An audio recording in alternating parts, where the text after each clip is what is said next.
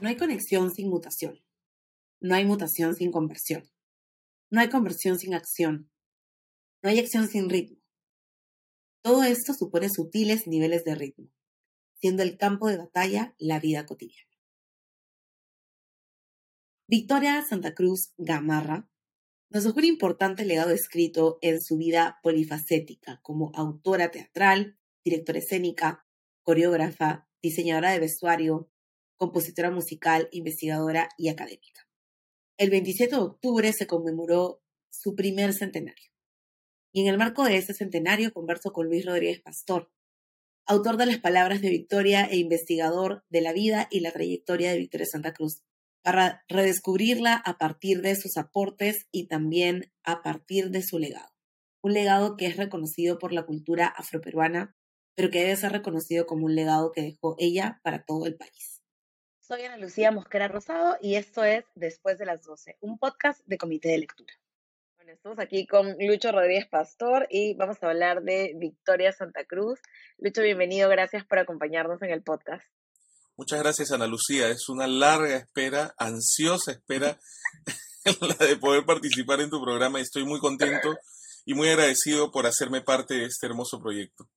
No, gracias a ti por acompañarnos. Sé que has estado trabajando varias iniciativas para poder darle visibilidad a la, vida de Victoria Santa Cruz y me parecía súper relevante tener esta conversación sobre ella, sobre su trayectoria, sobre estas cosas que probablemente no conocemos suficiente sobre su vida. Entonces vamos a empezar eh, la, la, conversación con una pregunta bastante simple, pero a la misma vez bastante compleja. ¿Quién era Victoria Santa Cruz? ¿Quién es Victoria Santa Cruz? Creo que podemos dividir la pregunta en dos eh, aspectos. Uno objetivo, que es describir qué hizo Victoria Santa Cruz. Eh, Victoria eh, fue compositora, directora de teatro, vestuarista, recopiladora, investigadora, fue maestra, fue muchas cosas que confluyeron en un mismo personaje potente, muy poderoso, interpelador. Creo que sobre todo Victoria es una gran maestra, de, yo diría una maestra del ser humano, ¿no? de, del emprender la, vida, quiero decir. Si bien Victoria eh, cosecha en el terreno artístico a través de sus composiciones, de sus obras de teatro, de sus espectáculos, yo creo que si bien, perdón, Victoria siembra en el terreno artístico, yo creo que ella cosecha en el terreno humano, eh, que es la orientación que le da, por ejemplo, a su libro, ¿no? Un libro que gira en torno al ritmo. El ritmo suele estar vinculado o se le suele atribuir a músicos, a bailarinas, a artistas, pero en realidad Victoria se centra en el ritmo en la vida y de la necesidad del ritmo para tener una conexión, un equilibrio, de tal modo que Victoria es por supuesto una artista brillante, destacada, pero, pero es mucho más que una artista, es una líder, es una revolucionaria y, es una persona que, buscó compartir su largo aprendizaje, su larga experiencia, eh, y yo creo que, ese, esa vocación por legarnos su experiencia es la, la, que nos sigue manteniendo tan vinculados a ella, aún ocho años después de su muerte, y yo creo que, que esta ruta va a ser mucho más larga. Estabas hablando un poco de la trayectoria de Victoria Santa Cruz que está asociada a muchas veces a lo musical o lo artístico. Y me parece valioso hablar de Victoria no solamente como una gran artista, una, una gran compositora, una gran eh, cultora de, de, la música o del arte eh, afroperuano, sino como una mujer que cuyo cuya trayectoria trascendía el aspecto artístico eh, y creo que es importante revalorar los aportes que tuvo ella más allá de la cultura. ¿Cuáles crees que fueron estos principales aportes para la cultura afroperuana, pero también para la cultura peruana en general. Victoria es una mujer que se puso de pie con toda dignidad frente a todas las adversidades que sufrió a ella siendo muy pequeña le gritaron negra, cosa que creo a estas alturas conocemos bien. Creo que toda persona afrodescendiente tiene un episodio de su vida que puede reconocer como aquel momento en el que le gritaron negra, ¿no? O le gritaron negro, es decir, en el que descubre su negritud y la carga peyorativa que em, parte de la sociedad aún lamentablemente le da. Ahí Victoria empieza un largo viaje. Eh, yo creo que una palabra que ahora se usa mucho más que antes es la de resiliencia. Victoria creo que saca fuerzas en medio de muchas adversidades y se convierte en una líder, eh, en una mujer muy luchadora que lucha, por ejemplo, contra el racismo, contra la alienación, que defiende el orgullo de ser como, como soy, de ser como eres, quiero decir, ¿no? Defiende el orgullo de cada uno ser como es. Eh, no solo afrodescendiente, sino yo creo el, el orgullo de ser el ser humano que eres. Em, y eso tiene un poder importante, ¿no? Otra palabra también más usada ahora que antes es la del empoderamiento y, y además la de pensar, digamos, desde una colectividad, quiero decir, pensar desde el colectivo humano que somos, ¿no? No, no estrictamente desde el ámbito personalista o, digamos, eh, pensar aisladamente, ¿no? Eh, tiene cantos e himnos como Hay que barrer o Basta ya, que nos invitan más bien a eh, pensar de esa forma más bien grupal. no estoy diciendo que Victoria sea socialista, su hermano Nicomedes sí lo fue, y yo creo que ella nunca se reconoció así, ¿no? Por otro lado, Victoria es un personaje estimulante e inspirador, no solo por la lucha que emprendió a lo largo de toda su vida, sino por su ética, ¿no? por, por, ser tan escrupulosa, tan puntual, además, eh, tan prolija en su trabajo, así es que yo creo que ella era una, eh, eh, un orgullo, si lo vemos desde, desde la nacionalidad, ¿no? un orgullo que ella sea peruana, pero también una garantía de, calidad y una garantía, además de entereza, ¿no? Eh, y de eso dio gala a lo largo de casi 50 años de carrera en el Perú y en el mundo. Recordemos, solo por poner un ejemplo, las numerosas expresiones de admiración por el trabajo que ella gestó en el Conjunto Nacional de Folclore a lo largo del mundo. Y de eso podemos dar cuenta a través de los informes de la prensa y, es muy emocionante, Es muy emocionante y es por supuesto motivo de orgullo y yo creo también de responsabilidad pensando en continuar ese legado que Victoria nos ha dejado. Ok, quiero retomar lo que mencionabas en relación a el trabajo de Victoria para poder hablar también de la importancia que eh, que tuvo que ella posicionara el racismo y desarrollara también una reflexión crítica en ese tiempo. ¿Cuán valioso es el aporte de Victoria en la conversación del racismo, inclusive en un tiempo en el que era más problemático hablar de él que ahora? Es una pregunta muy interesante y muy compleja. Voy a tratar de partir de lo que más se conoce de ella y que en realidad es efectivamente un poema que nos invita, querramos o no, sospecho, a hablar de racismo. Me gritaron negra es, como he dicho en ocasiones anteriores, la, punta del iceberg de la obra de Victoria.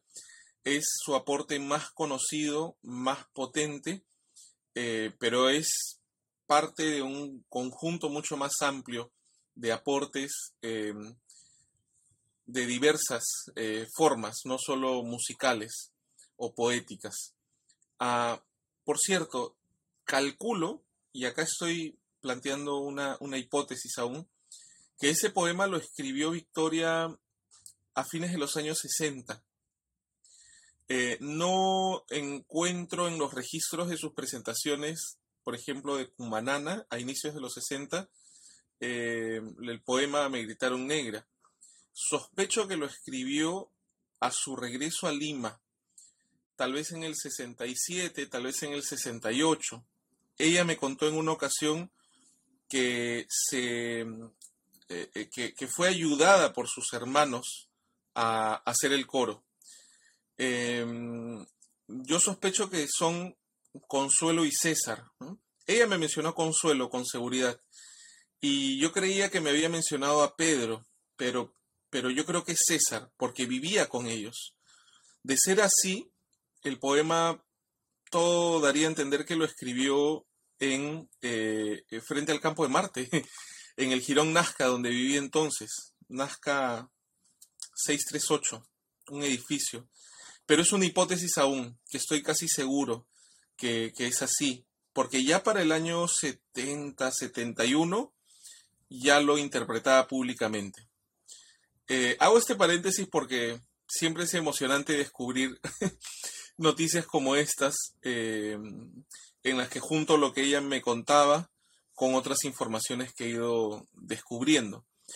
Dicho esto, eh, Victoria es parte de una generación fundamental que a mediados del siglo XX protagonizó, digamos, el protagonizó aquel hito en el cual se delinea lo afroperuano, en el cual se reconoce como parte vital de nuestra cultura nacional.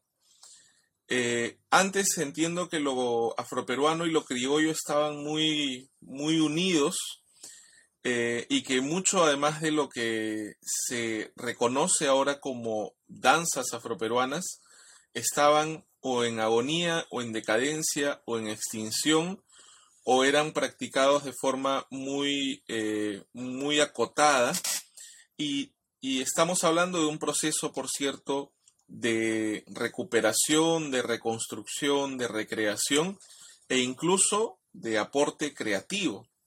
O sea que es toda una suma de elaboraciones durante la década del 50 y 60 que dan como resultado, digamos, el, el canon de las danzas afroperuanas que ahora se bailan en los colegios y se reconocen ya de forma muy, muy nítida, ¿no? Lo que es la zamacueca, el alcatraz, etc. Sé que me he desviado un poco, pero quiero decir que Victoria, en, en paralelo a ese trabajo, digamos, folclórico de recuperación, pone eh, sobre la mesa un tema central que es el racismo, que no necesariamente eh, está planteado de forma tan clara en, el repertorio, digamos, afroperuano que se fue construyendo.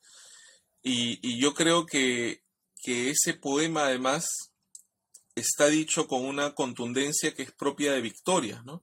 Victoria hablaba, como dije, de pie y hablaba en voz alta y hablaba sin eh, ambajes, sin, eh, sin, sin términos medios. Y su posición, digamos, fue creciendo, primero como directora de un conjunto afroperuano, digamos, independiente, pero luego ya como una como la directora del conjunto nacional de folclore, o sea, como la directora de un conjunto que representaba la diversidad de nuestro país. Por cierto, Victoria recibió numerosas oposiciones porque, y acá hago paráfrasis por supuesto, cómo una mujer negra va a dirigir un conjunto eh, que represente a la totalidad del país, eh, ella, por supuesto, se reunió y se asesoró por numerosas personas especialistas y el resultado fue óptimo, sospecho no igualado hasta ahora. Y en esa época, en los años 70, habló mucho, digamos, entre otras cosas, también del racismo algo que, por ejemplo, su hermano de algún modo también había planteado en su obra poética, en sus décimas, em, y, yo sospecho que son los dos de los artistas, sobre todo aquella época, que hablaron de manera más, más firme, más clara, respecto a un tema que incluso podía ser tratado como con desdén o de manera ligera, y que increíblemente aún ahora hay posiciones eh, que siguen viéndolo como una exageración, como una invención, como un capricho, de tal modo que es una senda la que abre Victoria, que hay que seguir reforzando y hay que seguir luchando. Bueno, hay un coro, ¿no? Recordemos, de Yayota Cansada, ¿no? Que repite sucesivamente, ¿no? Lucha y vencerás, que es también una, eh, una senda que Victoria nos legó y que yo creo que hay, que hay que continuar. Contra el racismo, contra la misoginia, contra la injusticia y también contra la desconexión incluso que, que, en la cual podemos estar eh, viviendo, ¿no? Porque eh, Victoria habla de aspectos sociales, pero también y de manera muy enfática de aspectos personales, ¿no? Eh, solía repetir que el enemigo está en casa porque no estamos en casa, ¿no? es una forma de acusar la desconexión en, la que vivimos, la desconexión respecto a nosotros mismos. Entonces, es un, es, un, es un trabajo bien complejo el de Victoria y que aborda diversos flancos. Y que terminó ella, digamos, concluyendo en que comenzó su lucha, eh, una lucha por la población afrodescendiente y terminó luchando por la familia humana a la que pertenecemos todos. Por supuesto, yo no entiendo que Victoria esté eh, desentendiéndose o esté negando ya que existe el racismo, ¿no? Creo que su lucha más bien dio un paso, un paso superior, por decirlo de alguna forma, ¿no? Pero finalmente ella es aún ahora una voz autorizada y una voz necesaria con, eh, respecto a la lucha contra el racismo. Quería justo llegar a, esta parte de la conversación porque creo que a partir de el centenario de Victoria Santa Cruz, que es lo que estamos celebrando ahora, que estamos empezando a celebrar ahora, ha habido muchas interpretaciones en función al poema Megritero Negra y también en función a la evolución en la reflexión o, en los análisis que Victoria hacía sobre el racismo y sobre lo que implica el racismo. Eh, inclusive han habido algunas lecturas bastante problemáticas desde mi punto de vista sobre lo que implica Me negra y sobre qué cosas intenta reivindicar Victoria a partir de, del poema. Eh, quería ahondar un poco más en eso, teniendo en cuenta además que tú la conociste personalmente, eh, para preguntarte hacia dónde iba ella con Me gritaron negra y también cuál había sido la evolución de su discurso o de su reflexión en función al racismo desde Me gritaron negra hasta creo que los últimos años o las últimas entrevistas que podemos tener de, de ella donde ella habla de este tema. El 3 de junio del 2000 entré por única vez a la casa de la familia Santa Cruz Gamarra, en Pastaza 651, en Breña. Ah, esa noche había un recital y Victoria asistió a ese recital y me obsequió este, este cassette, que era su más reciente producción, de hecho fue la última, Ritmos y Aires Afroperuanos. Me lo dedicó, por acá está la dedicatoria, y en ese cassette incluye un cuadernillo, que es el que mostré hace un ratito, que se abre así como los cinco metros de poemas, Acá hay cinco metros de textos de Victoria. Por un lado, con los créditos, por supuesto, con eh, la historia, incluso de la, de la, propia Victoria, con un texto llamado Secretos que todavía se esconden lo que llamamos folclore. Y finalmente, en un texto que acompaña o explica cada una de las canciones. O sea que es un. Es, es un. es muy luminoso este, este cuadernillo. Eh, yo quisiera leer lo que dice la propia Victoria sobre Me gritaron negra, para que tengamos claridad respecto a su propia visión del poema hacia 1992, o sea, ya 20, 25 años después, al menos 20 años después de haberlo escrito. Este poema Me gritaron negra no es racista. No es racista, dice. Simboliza el grito de aquel hombre o pueblo que despierta a fuerza de ser arrinconado y se enfrenta a quien pretende cortarle el paso, avanzando sin odio, pero dispuesto a tomar con dignidad el lugar que le corresponde como ser humano. Eso es lo que dice Victoria. Ahí está. Ahí está la prueba y es lo que tendría yo que comentar. Creo que lo más contundente es lo que la propia Victoria escribe sobre su poema en 1992 y que es una visión además creo eh, por un lado que, discute el problema pero por otro lado lo ve de una manera integradora eh, pero hay un problema.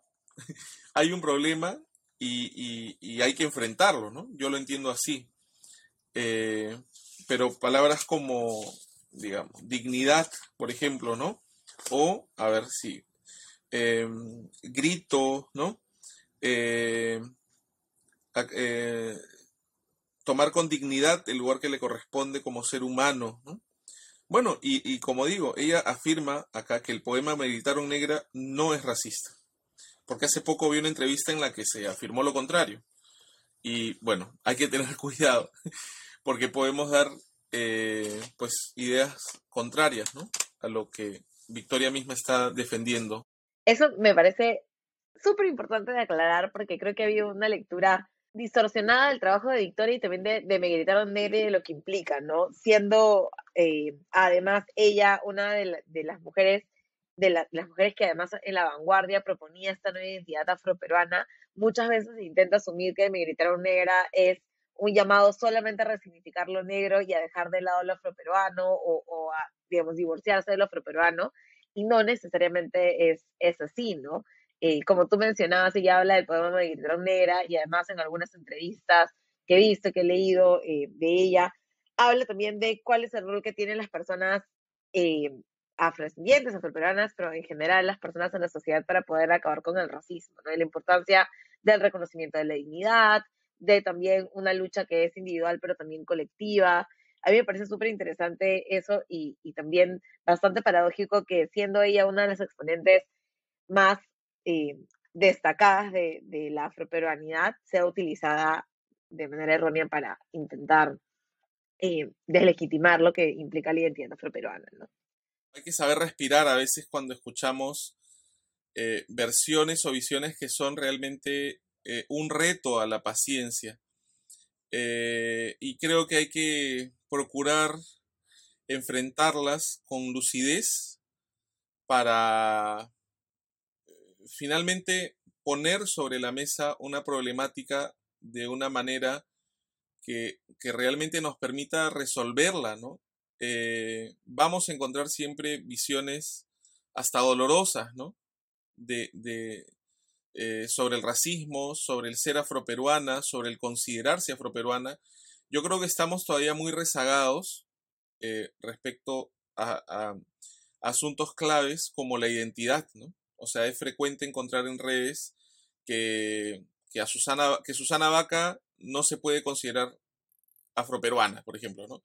Ella solo es peruana. Eh, y que está mal que ella se considere afroperuana o que se le que se hable de ella como una afroperuana.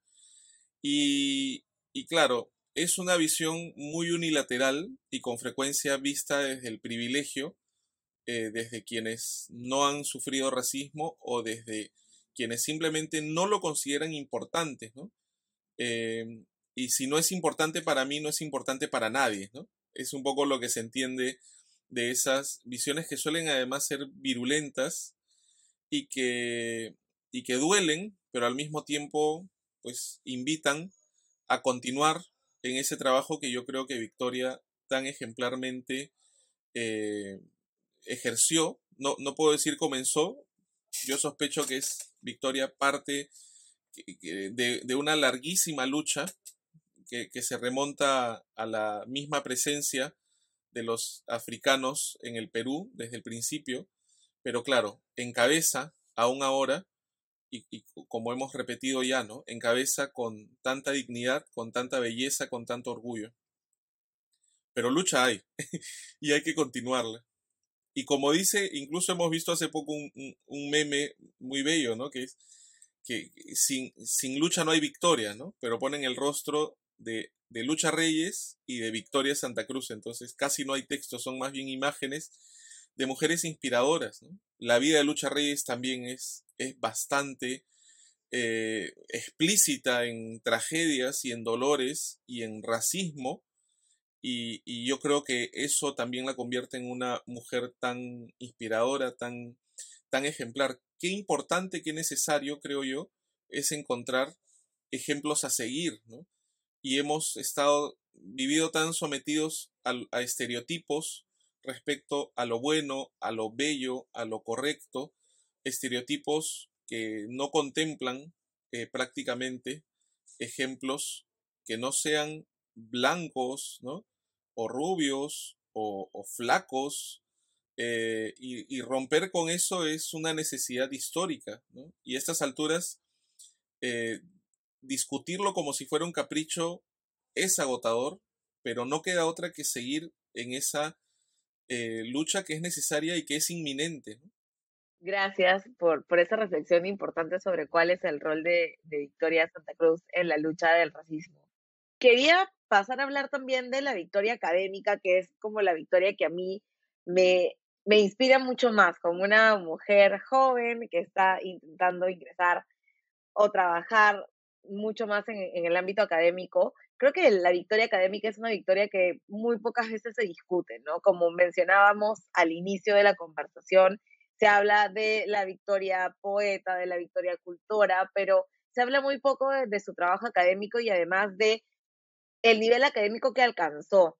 Eh, hace unos días, y esto es un comentario eh, al pie de página, hace unos días estuve en la ruta de Victoria Santa Cruz, que de hecho organiza eh, Lucho, y mientras veíamos o revisábamos la historia de Victoria Santa Cruz, pensaba en hacerte esta pregunta que me olvidé de hacerte en ese momento, sobre eh, el rol que ocupó Victoria Santa Cruz como profesora, primero visitante, luego asistente, luego profesora vitalicia. Eh, y no sé realmente si tienes este dato, pero me atrevería a decir que ella ha sido la única mujer afroperuana que en, en la historia ha sido profesora emérita o profesora vitalicia de una universidad. ¿Qué podemos decir de la victoria académica? Has, eh, has dicho muchas cosas muy estimulantes. Creo que la primera que tendría por indicar cuando tú afirmas que que es un aspecto poco conocido, es, bueno, aquello que dije en una entrevista para el diario El Comercio hace cinco años, que Victoria es un personaje aún por descubrir. Y han pasado cinco años y suscribo esa afirmación porque hay aspectos de su obra creativa y de su biografía aún poco conocidos. Em, yo creo que esta suerte de, digamos, boom o de, de, de momento muy efervescente de periodo efervescente en torno a Victoria tiene que ver con el descubrimiento de, su trayectoria y con la amplitud de la misma. Eh, ha sido un trabajo eh, eh, casi póstumo y, lento, aún yo creo que, que sigue siendo que sigue siendo lento de descubrimiento, como, insisto, de su trayectoria, de su aporte creativo y de su biografía. Por ejemplo, eh, ya contamos con las reediciones de sus libros, de su único libro Ritmo el Eterno Organizador. Se han, han, circulado, ha circulado un libro de entrevistas que tuve el honor también de trabajar. Por acá lo tengo. Ahí está, estas son las entrevistas. Y ahí está la segunda edición de Ritmo el Eterno Organizador y esta es la tercera, que yo considero un hito editorial, ya que Victoria pasó a formar parte del catálogo del grupo editorial más grande del mundo, que es Penguin Random House. Pero, por ejemplo, su obra dramatúrgica, que es numerosa, prácticamente es desconocida aún. Em, al parecer existe la mayoría de versiones escritas de sus obras, pero están recién siendo puestas a disposición. Por ejemplo, en la página de la familia Santa Cruz Gamarra han colgado algunas obras pequeñas, pero ya están comenzando a estar disponibles. Eh, probablemente la obra que más me interesa a mí leer y conocer es Malató, que es una obra, es la primera obra de larga duración de Victoria, que eh, está ambientada en Chancay, en una hacienda en 1833. Hay numerosos personajes, eh, actuó originalmente Victoria como Malató, Nicomé Santa Cruz como Nico, hay insidias, hay eh, confusiones, hay envidias, hay racismo, hay, numerosos factores que hacen de esta obra un motivo de, revisión y estudio y, me atrevería a decir de, montaje nuevamente. O sea, no existe en la actualidad, salvo las lavanderas, un montaje regular de las obras de Victoria.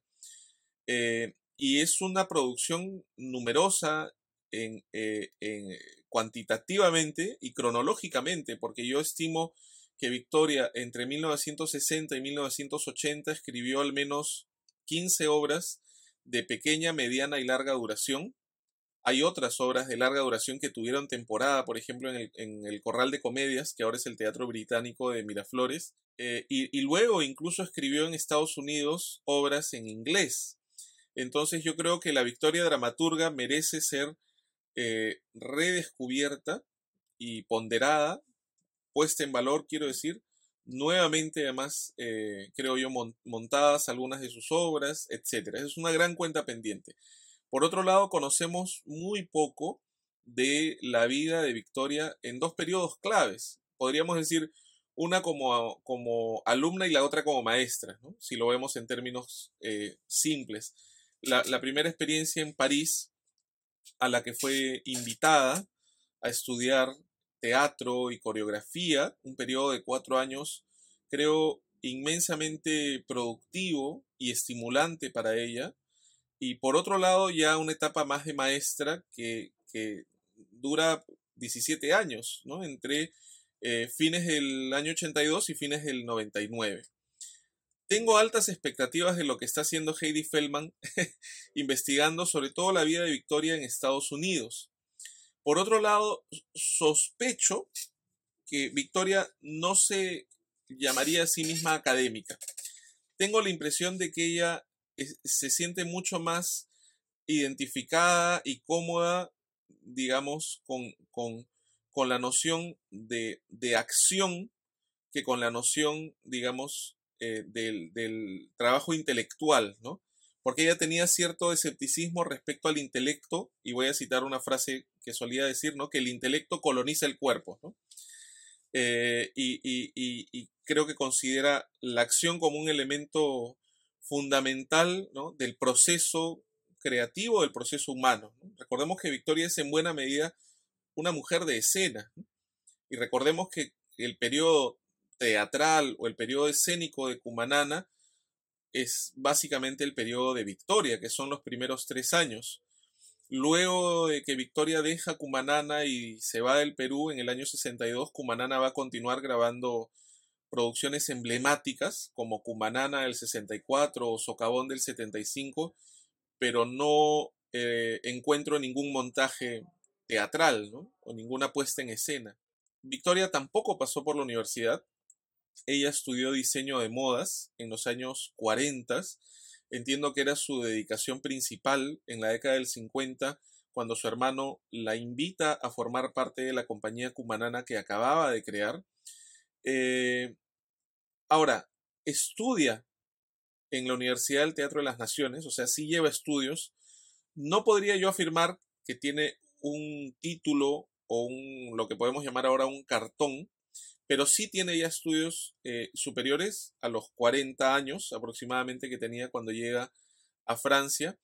Y luego, claro, va a tener esta experiencia, entiendo, inédita en Estados Unidos, en, en la cual ella es invitada primero, ¿no? Va como profesora invitada a la Universidad de Carnegie Mellon, eh, que era la única o una de las únicas entonces que tenía un departamento de drama. Y lo más interesante creo es que Victoria despliega un método creado por ella misma. O sea, Victoria no va a una universidad a, digamos, exponer un compilado o una eh, historia de métodos eh, dramatúrgicos ¿no? Eh, o coreográficos, sino a plantear su, el propio método que ella fue creando y al menos plasmando desde los años 60. Eh, y, ella vuelve al Perú, como lo dijo en numerosas ocasiones, por voluntad propia, ¿no? porque ella pudo haberse quedado, finalmente fue, pasó de ser profesora invitada a ser profesora nombrada y a ser profesora vitalicia. Eh, si me preguntas si hay otro ejemplo similar de una afroperuana que haya eh, tenido un caso cercano, no lo conozco, no digo que no exista, digo que no lo conozco. Eh, pero con toda seguridad habrá. Yo creo que habrá pronto. ¿Serás tú o será Gabriela Noles o será Mariela eh, o qué sé yo? E, es muy estimulante ver lo que ahora está pasando con tantas compañeras brillantes, ¿no? Realmente ejemplos a seguir. Eh, y, yo sospecho que, ahí también la senda de victoria está ¿no? muy, muy, muy marcada, ¿no? como un estímulo. Eh, entonces, insisto, es un aspecto de su vida aún por, por, por dilucidar con mayor detalle y, se están llevando a cabo estudios al respecto. Como digo, Heidi Feldman creo que es quien ahorita está encabezando es, es, el estudio de ese aspecto de su vida. Bueno, aprovechamos para mandar un saludo a Gabriela Noles y Mariela Noles, que si nos están escuchando saben que las queremos mucho y las tenemos en muy alta estima. Eh, pero efectivamente sí, yo tampoco he conocido en ningún caso de, de otra persona afroperuana o de ninguna mujer afroperuana que haya sido profesora vitalicia en ninguna universidad. Y como dices, es, es un aspecto poco explorado que no, no se conoce de ella, ¿no? ¿Cuál fue su trayectoria? ¿Cuál fue su desarrollo en investigación también? Porque ella trabajó mucho en investigación también para proponer y para tener estas puestas en escena que tenían un contenido bastante significativo pasando justo a, ese aspecto de su carrera y de su trayectoria, quería eh, que exploremos un poco el rol que tenía Victoria Santa Cruz en relación al desarrollo del folclore afroperuano, pero también a este trabajo cuidadoso, como decías al inicio, riguroso, para poner en valor el folclore eh, del Perú. Ah, también siento que ahí se está, digamos, explorando el terreno para reconocer con mayor nitidez los aportes. Y ahí sí es importante destacar que el aporte de Victoria es, es superlativo, pero no es el único. No es el único en cuanto a liderazgos y tampoco es el único porque ella encabezó eh, agrupaciones o compañías. Entonces, si bien Victoria destaca muy nítidamente, yo creo que hay otros aportes personales o familiares, eh, como el de Porfirio Vázquez, por ejemplo, que creo su, su rol con el festejo creo que es clave, ¿no? Su aporte respecto al festejo yo creo que es clave. O el de familias, como la familia Vázquez, por supuesto, o la familia Santa Cruz, o la familia de La Colina, o la familia Lobatón, eh, o la familia Campos, eh, etc creo que Victoria, en cuanto a lo que hoy conocemos como Zamacueca, conocemos, bailamos y presentamos incluso internacionalmente como Zamacueca, yo creo que ella es la gran gestora, por ejemplo. Em, y, esto puede reconocerse incluso a través, por un lado, de su testimonio y luego por diversos em, aportes de la prensa que daban cuenta, por ejemplo, en enero de 1969 se presentaba en calidad de estreno la Zamacueca de Victoria Santa Cruz. Yo creo que ahí, en, ocasiones anteriores he dicho octubre del 68 porque es lo que ella firmaba en su álbum con Victoria Santa Cruz de 1972, pero ya revisando la prensa local, es en enero del 69 en la Plaza de Hacho que se empieza a presentar la Zamacueca como la conocemos en la actualidad. Otro número, o mejor dicho, otra evidencia vinculada a Victoria y la Zamacueca es una entrevista, eh, además titulada Victoria Santa Cruz rescató la Zamacueca, del diario Ojo en 1974, en el que ella detalla y, explaya lo que fue su método de trabajo que tiene que ver, creo yo, por un lado con la investigación y tiene que ver, por otro lado, también con una propuesta coreográfica.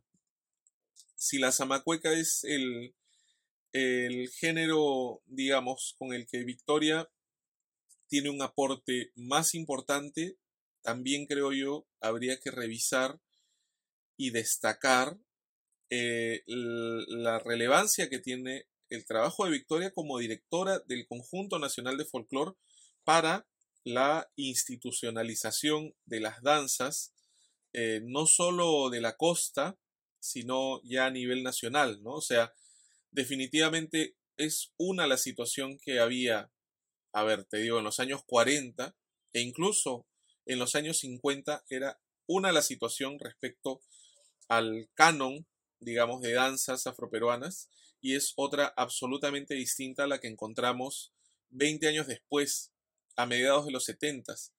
Eh, y, ese es el periodo eh, más eh, fecundo de Victoria, a nivel creativo y a nivel también ejecutivo, como creadora y como líder, de tal modo que le debemos mucho. Pero claro, entiendo que todavía estemos ubicando las piezas, como dije al inicio, ¿no?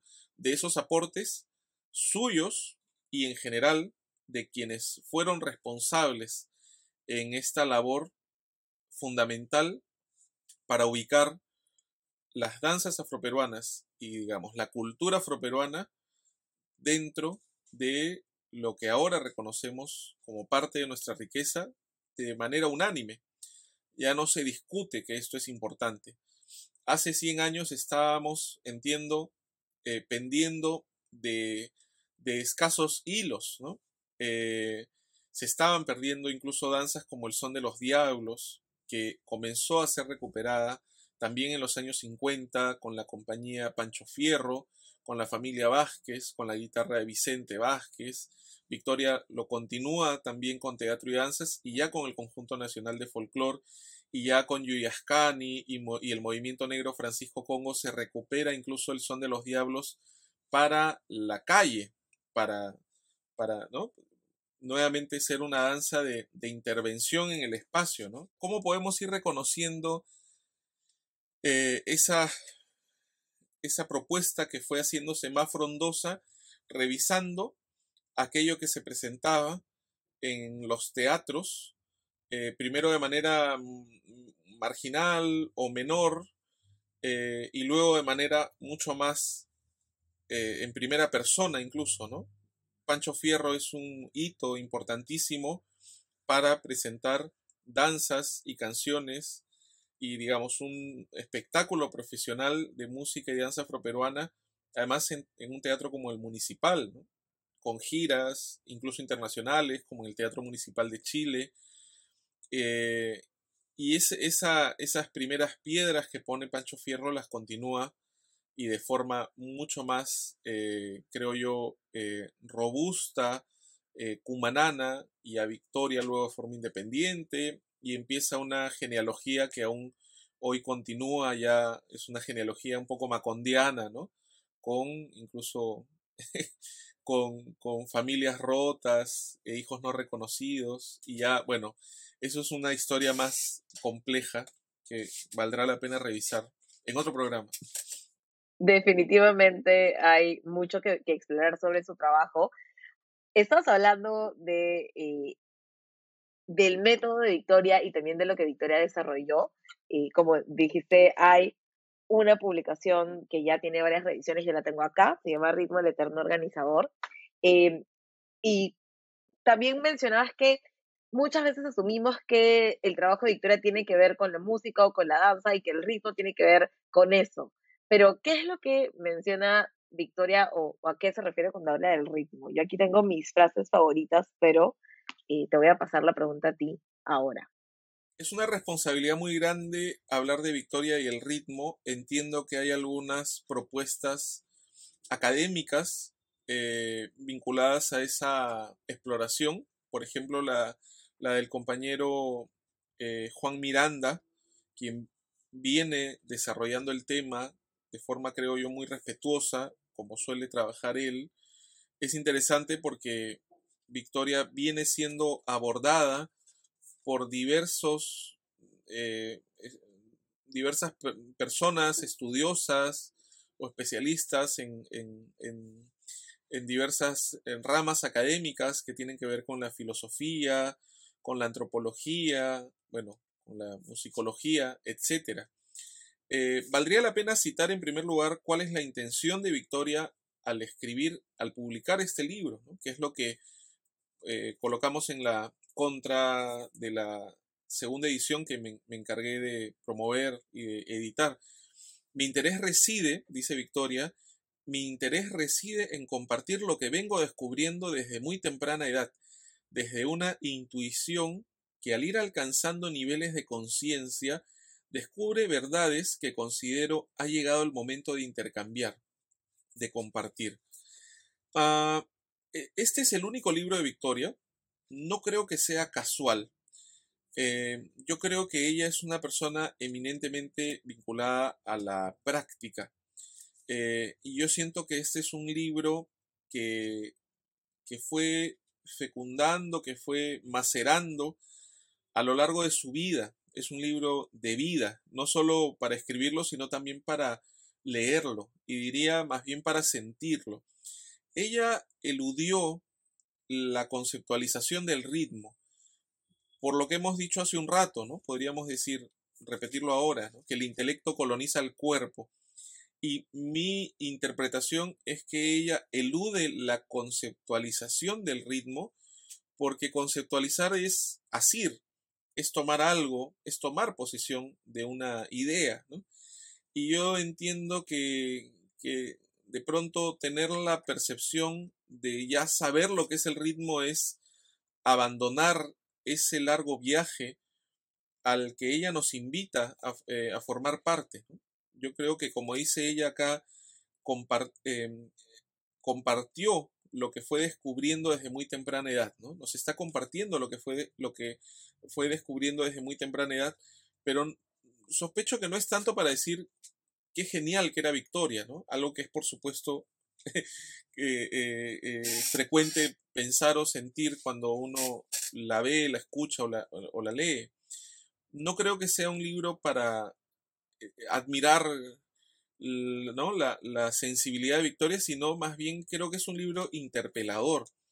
Yo siento que es sobre todo un libro interpelador y que si bien es un libro que explora eh, el vínculo entre el ritmo y el teatro, el ritmo y la danza, el ritmo y la música, yo creo que es sobre todo un libro que explora la necesidad del, ritmo en la vida cotidiana. Em, si hay una palabra, y esta es una visión mía, por favor, no, no quiero yo atribuirle ninguna palabra de más a ella, pero yo siento que si hay una palabra a la cual asociaría el ritmo, según la visión de Victoria, es conexión. Em, de hecho, con frecuencia Victoria nos invita en sus canciones incluso a eh, reconocer la desconexión que, en la que vivimos, o como dice en el último capítulo de su libro, la arritmia que es preciso enfrentar. Creo que es un libro además plagado, por no decir, bueno, poblado y constituido, cimentado ya, por numerosos aforismos o frases que eh, nos remecen que valdría la pena tapizar así en nuestra habitación, eh, eh, quiero decir, para tenerlas muy presentes, ¿no? Porque más que, que frases, digamos, bellas, son frases combinatorias, ¿no? Eh, y que, delegan la responsabilidad en, nosotros mismos ¿no? respecto a nuestra propia acción o destino. Es un libro breve, pero que no nos deje engañar esa brevedad. Es muy sustancioso, es muy contundente.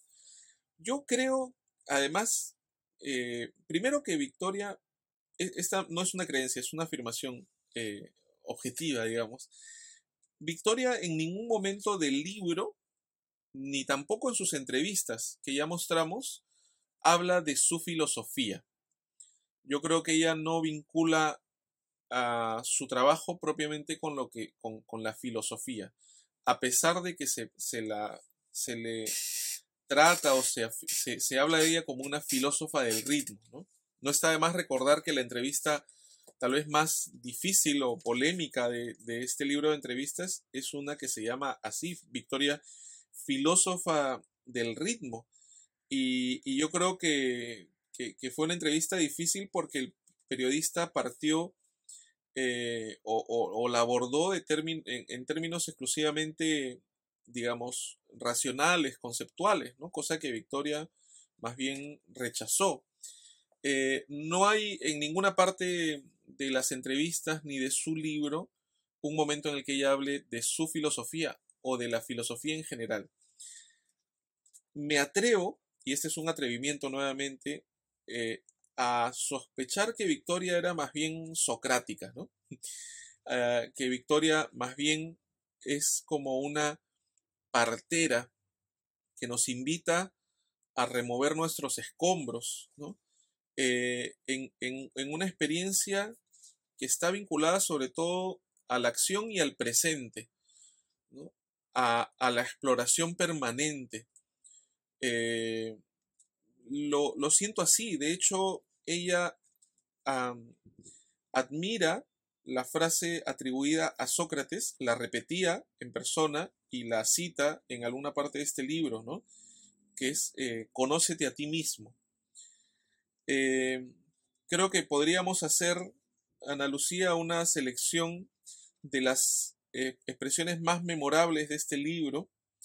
Casi que podríamos abrirlo en cualquier página y encontrar alguna o varias que nos interpelan y que nos, nos remecen. ¿no? no hay revolución sin evolución y ésta se gesta al interior de cada uno de nosotros. La vida es lucha y la lucha continuará. Nada extraño puede entrar en el eterno devenir. Bueno, en fin, eh, eh, conoces lo que eres y eres lo que conoces, ¿no? aunque esta es, esta es una cita que ella está haciendo. Estoy seguro que tú tienes varias más y, que, y estoy seguro que has leído y releído este libro en numerosas ocasiones, a pesar de que no es tu libro, no es tu ejemplar. me, me permito delatarte. De hecho, sí, no es mi ejemplar. Em, este ejemplar e, e, es, de mi papá. Em, pero yo también tengo mis citas favoritas del libro. Y justo estaba pensando en, en esta discusión sobre la victoria académica y cómo Victoria probablemente se consideraría más que académica una persona que habla desde el ser. Y una de las citas que, que encontré acá es, eh, no es posible saber sin ser y habla eh, justamente en esta parte del conocimiento y cómo el conocimiento si no genera conexión no tiene sentido. Em, y, y sí, tengo, tengo varias frases favoritas, creo que podríamos tener solamente un, un episodio para hablar de, de este libro que realmente, como decías, es pequeño, es un libro no muy extenso, como lo van a poder ver seguramente en, en los videos, pero es un libro que tiene muchísimo contenido que realmente te invita o hace un llamado a la reflexión sobre la importancia del el saber estar, del saber ser, de cómo construimos a partir de la conexión que tenemos con cada persona y también con las personas que nos rodean. Y creo que ese es el valor que para mí tiene este libro, que debo confesar que también cuando lo leí, no lo leí en esta, en esta edición, sino en la edición que estaba en digital, pensé que era un libro que trataba precisamente desde de el ritmo pensado desde, desde lo musical, desde lo artístico y no de el ritmo que necesitamos para habitar, existir, transitar el mundo y eso creo que es algo que a mí personalmente eh, me impactó de manera muy positiva. Creo que Lucho hemos hablado un montón de lo que implica reconocer y celebrar la vida de Victoria en el marco de su centenario. Eh, yo siempre utilizo eh, esta idea de, Victoria como alguien que fue, pero también que es, porque a pesar de que no está físicamente ya con nosotros, es una persona para mí atemporal, eterna, en tanto seguimos descubriendo cuál es el verdadero impacto que tuvo en, la vida de, de muchas personas y además seguimos descubriéndola y yo creo que cada vez que la descubrimos, eh, nos sorprendemos más, pero al mismo tiempo generamos una conexión más profunda con su trabajo, con su obra y con su vida. Y quería terminar esta conversación que realmente ha sido muy enriquecedora preguntándote ¿cuál es el significado de la conmemoración del año de centenario de Victoria?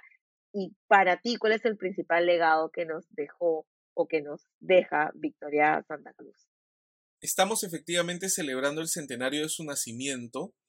Eh, yo creo que es una celebración, eh, digamos, eh, en la cual muchas personas o instituciones han puesto su vela en la torta. Han habido numerosas eh, reuniones, encuentros, charlas, participaciones en las ferias de libro. Eh, bueno, tuve el honor de, abrir el año con una exposición dedicada a su vida y obra, una exposición llamada Primera Llamada, 100 años de Victoria Santa Cruz en la Galería Municipal Pancho Fierro, y ahora recientemente también el honor de, de, de, crear y de llevar a cabo la ruta eh, Ven a mi encuentro, eh, la ruta de Victoria Santa Cruz en el centro de Lima, que, agradezco además que hayas participado y que la hayas difundido. Fue una ruta hecha con mucho cariño y yo creo que, así fue recibida y compartida porque tuvimos lleno total en las seis fechas que, que llevamos a cabo. Eh, han sido dos de las formas de celebrar a Victoria con proyectos que he gestionado, pero a lo largo del año ha sido, en mi caso, hablar de Victoria, recordarla y procurar compartir un poco de su inmenso legado. Ahora, la pregunta es un poco más amplia, ¿no? ¿Cuál es la relevancia de celebrar su año? En primer lugar, creo que, que es el primer centenario de un personaje afrodescendiente en el Perú que se celebra de esta forma tan marcada, ¿no? Es decir, no ha pasado desapercibido el año de Victoria en cuanto a la emoción y en cuanto a la búsqueda de conocerla más y de ser conscientes de que estamos celebrando su centenario. Yo creo sí que, hay varios aspectos que se, que se han podido hacer mejor o que se pueden pulir aún. Por ejemplo, no se ha publicado ningún libro de ella o sobre ella eh, y hay otros aspectos que, considero también es importante eh, mejorar. No, no idealizo, quiero decir, en cuanto a que todo se haya hecho bien. Yo creo que hay varios aspectos que, se pueden aún hacer mejor. Eh, considero que es un hito a seguir, considero que es la puerta que, abre la celebración de futuros centenarios, como el de Vicente Vázquez, este 2023 y el, maestro Celada y el, Vicente, y, el maestro Vicente Vázquez cumplen 100 años este 2023. Nicomedes también se cumplen 100, años de su nacimiento en el 25. Eh, y no solo celebrar centenarios, sino, creo yo, lo más importante, bueno, lo que yo llamo de forma coloquial, ¿no? Generar una suerte de santoral afroperuano en el cual reconozcamos a nuestros personajes, hombres, mujeres, pioneras, ¿no? Personajes de avanzada, que son los cimientos de lo que ahora reconocemos y celebramos y defendemos como parte de la cultura y la historia afroperuana. Una historia que está siempre vinculada a la lucha, a la resistencia, al orgullo y, e insisto, yo creo que la palabra clave para mí es, es lucha. Eh, creo que, el, afrodescendiente casi por naturaleza es un activista porque crece en un ambiente hostil y de resistencia y de defensa de su propia constitución como ser humano. Entonces es muy inspirador, por, por supuesto es muy doloroso eh, muy dolorosa revisar la historia de la población afrodescendiente a nivel mundial, pero más es, tan doloroso como, eh, como, eh, como remecedor, como, o sea, por un lado te duele y por otro lado te subleva. Es tan remecedora como sublevante la historia de, de la población afrodescendiente a nivel mundial. Y por otro lado, también, y no la quiero eh, no quiero aislar esto ni quiero trivializar mis expresiones, pero por otro lado es una historia también de tanta belleza, ¿no? De tanto aporte. Solo por poner un ejemplo, no, no podemos imaginar la música americana y americana hablamos de América al continente como corresponde, eh, sin la presencia afrodescendiente.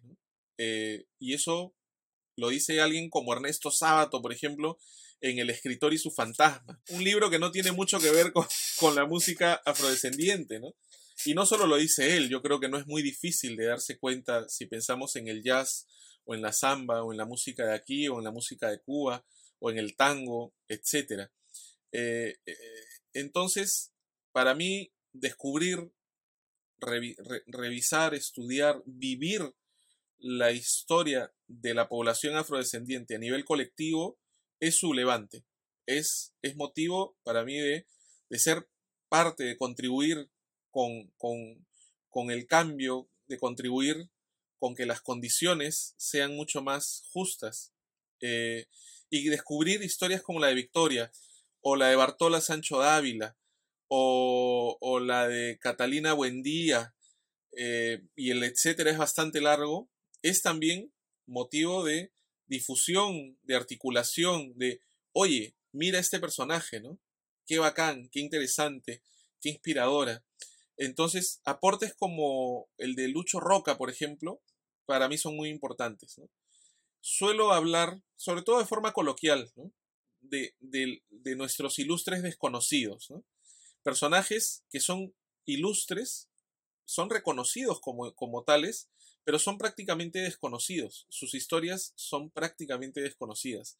Así es que eh, yo creo que Victoria definitivamente merece una biografía a la altura de su historia y también la vida de Susana Vaca, afortunadamente, ya ha sido contada por ella misma a través de sus memorias. Son unas memorias en las que encontramos una sucesión de rechazos, estafas, discriminaciones. Eh, es una sucesión de nos que dan como resultado un contundente sí por parte de ella. O sea, Susana se ha superpuesto, quiero decir, Susana ha superado todas las barreras que vivió por ser mujer, por ser negra, por ser pobre, por elegir la poesía por eh, elegir la música, ¿no? Y encima la poesía vinculada a la música afroperuana. Ahora Susana es reconocida de manera unánime, pero Susana realmente la ha peleado y, le ha costado muchísimo, muchísimo. Su libro es inmensamente inspirador en ese sentido porque realmente es la historia, casi diríamos, si, si hablamos en términos convencionales, que no me gusta hablar tanto, ¿no? Pero es como es, una suma de fracasos que dan como resultado una historia de éxito, ¿no? Pero éxito humano, quiero decir, ¿no? Éxito de, lograr sus objetivos, a, eso me refiero con éxito. Eh, entonces yo creo que hay muchísimo trabajo. En cuanto a lo que me toca, en cuanto a lo que yo considero que puedo aportar o sumar, creo que tiene que ver justamente con el descubrimiento de informaciones o con el compartir en formato editorial, por ejemplo, libros o historias que nos permitan tener unos cimientos más, más robustos. Y yo creo, y, creo que, es un trabajo que, que, viene dando resultados, me siento orgulloso de ese trabajo y me siento orgulloso de ser parte de un movimiento afroperuano que está cambiando las cosas, yo creo, para mejor, eh, dentro del cual me siento tan hermanado contigo, o con Gabriela y con Mariela que hemos mencionado, o con Oban, y la lista es bastante más larga y temo ser injusto o, ser canalla no mencionando algunos nombres, pero son muchos en realidad, afortunadamente son muchos. Así es que eh, Victoria es estimulante, pero es un ejemplo a seguir hacia adelante, ¿no? O sea, en vez de pensar, ah, qué pena que no hemos vivido esa época, ¿no? O que no hemos sido amigos de Nicomedes, o, de Canario Negro, para mí son estímulos, son motores para hacer las cosas y cambiarlas y también hacer de nuestra época una época gloriosa, ¿no? Hermosa. Sí, creo que eso resume bastante bien la importancia que tiene Victoria Santa Cruz para nosotros como personas que pertenecemos a la comunidad afroperuana, pero también para el país entero. realmente espero que en el marco del centenario se promuevan muchas más acciones que nos ayuden a, a visibilizar su trabajo y a visibilizar su vida y su obra y que realmente nos ayude también a perpetuar su existencia y sus aportes. Yo te agradezco muchísimo. Eh, Lucho, yo sé que eh, este mes, este año y el trabajo que, que haces te tiene siempre ocupado, así que agradezco mucho que te hayas dado este tiempo y realmente espero que los lectores puedan, perdón, las personas que, que nos escuchan puedan tener una idea más clara de qué representa Victoria, más allá de lo poco que conocemos eh, y nos, nos dediquemos a honrar su vida, su memoria y sus aportes. Muchas gracias por habernos acompañado hoy. Muchas gracias, querida Ana Lucía. Ha sido para mí una alegría esperada durante mucho tiempo y que vamos a reeditar ahora en mi programa. Porque tengo un programa dedicado a la música afroperuana en, en Radio Filarmonía y, y espero que nos reencontremos ahí también. Por supuesto que sí, nos reencontramos allá. Muchas gracias por escucharnos y les esperamos en otro episodio de Después de las 12. Y como es costumbre, tengo dos recomendaciones para ustedes. La primera frase con la que empecé el podcast es una frase escrita por Victoria Santa Cruz en el libro Ritmo, el Eterno Organizador, que discutimos en la conversación con Lucho también. Ese libro es un libro corto, es el único libro escrito enteramente por Victoria Santa Cruz y recoge su visión no solamente alrededor de la música, la danza y el ritmo relacionado a las artes, sino que recoge además una filosofía súper interesante para ver la vida, para reencontrarse y para pensar cosas tan abstractas como el conocimiento, cómo se produce y el proceso interno de redescubrirse. Es uno de los libros que a mí más me gusta y como dije en la conversación también hay muchísimas frases que podría sacar de aquí se los recomiendo. Es un libro que no tiene muchos ejemplares disponibles ahora, como había mencionado también Lucho, pero que pueden encontrar en algunas librerías. y si todavía tienen la oportunidad de adquirirlo, vayan, corran y cómprenlo. les prometo que les va a gustar mucho. Y también está disponible una versión de libre acceso, una versión digital de este libro, si lo suyo es la lectura virtual. Lo siguiente que les voy a recomendar en ese sentido es un video documental especial que hizo Victoria Santa Cruz, uno de los últimos videos de sus espectáculos musicales, que hizo en uno de los últimos montajes que pudimos ver de ella. El programa se llama La magia del ritmo, fue publicado en YouTube hace varios años ya, así que también es un programa de libre acceso, el que ella presenta este espectáculo diseñado, propuesto con ella, con participaciones especiales de eh, bailarines y también de cantantes como Eva Young y Bartola. Pero además de eso cuenta cuál es el trayecto y el proceso para crear algunas de las piezas que ella tenía y que presentaba. Em, es un proceso bastante interesante de ver y creo que vale muchísimo la pena sentarse a repensar y a ver estas obras en el contexto en el que ella las creó y con el sentido que ella tenía para darles. Así que esas son mis dos recomendaciones de la semana. Disfruten disfruten la lectura del libro, que es un libro que se lee en un par de días, pero el que les prometo que les va a dar lecciones de vida y permanentes. Y también de este especial documental en el que van a poder ver a Victoria, reconocer a una Victoria mucho más plantada, que nos brinda un contexto mucho más amplio de su trabajo y de lo que significaba para ella las piezas que producía. Disfrútenla, celébrenla. Recuerden que el centenario de Victoria Santa Cruz acaba de empezar y que nos corresponde darle el lugar que se merece en la historia del Perú. Eso fue después de las 12. Soy Ana Lucía Mosquera Rosado y espero que nos encontremos nuevamente en el siguiente episodio.